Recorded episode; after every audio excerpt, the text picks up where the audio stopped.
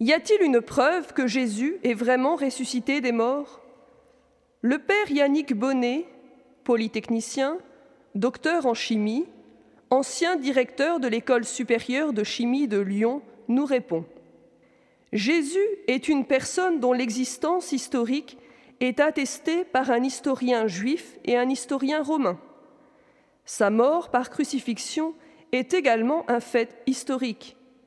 Seuls les chrétiens de l'époque ont affirmé qu'il était ressuscité sur la foi de témoins qui l'ont vu à une ou plusieurs reprises. La religion catholique est donc une religion fondée sur des témoins oculaires, certains ayant mangé et bu avec lui. Elle s'est propagée par ceux qui ont eux-mêmes cru ces témoins, et ainsi de suite.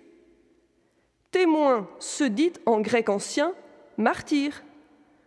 Depuis la résurrection du Christ, des millions de personnes ont versé leur sang et donné leur vie pour cette foi. S'il y avait aujourd'hui des preuves matérielles, cela ne suffirait d'ailleurs pas à donner la foi à qui que ce soit. Sur le plan scientifique, les études sur le linceul de Turin continuent et elles convergent toujours plus vers l'authenticité, malgré l'incontestable malhonnêteté des athées de principe qui n'hésitent pas à manipuler les médias. Un indice incontestable est à retenir.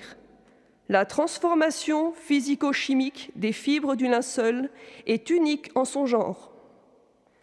Tout d'abord, on ne peut pas la reproduire. D'autre part, elle permet d'obtenir un négatif en photographie qui restitue une image du crucifié également unique comme réalisation. Les scientifiques, non idéologues, reconnaissent que ce linceul est celui d'un homme du premier siècle, de type sémite, qui est mort en Palestine en ayant subi ce qui est décrit dans l'Évangile. Pas mal, non? Sans être une preuve, et il n'y en aura jamais, cela conforte le scientifique que je suis.